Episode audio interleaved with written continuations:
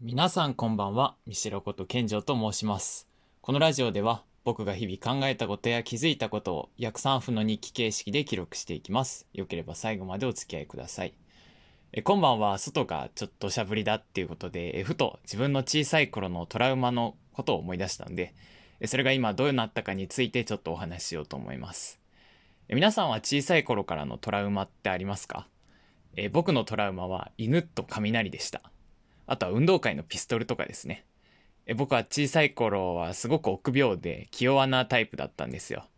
で、犬が吠える姿とか、雷が鳴る音とか、そういうよくあるちょっと怖いものに人一倍ビビってました。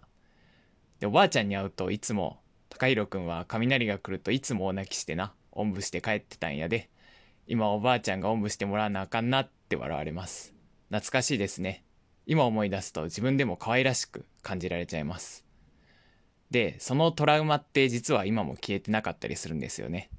今日も雷が鳴っているとなんだか落ち着かないですし、今でも散歩していて犬が吠えながら近づいてくるとちょっと逃げ出したくなります。さすがに泣いたりはしませんが、間違いなく心は自分のコンフォートゾーンの外側にあると思います。けど、同時にまたいつものトラウマだって客観視できるようになって、で、それに対処できる心の強さも手に入れた感じがして、トラウマもまた受け入れられるようになったってことにも気づくんですよね。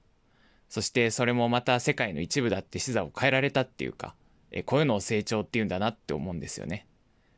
まあ何が言いたいかっていうと、人って誰でもいろいろトラウマってあると思うんですよ。僕も他にもまだまだあって、それはいずれ話そうとは思うんですけど、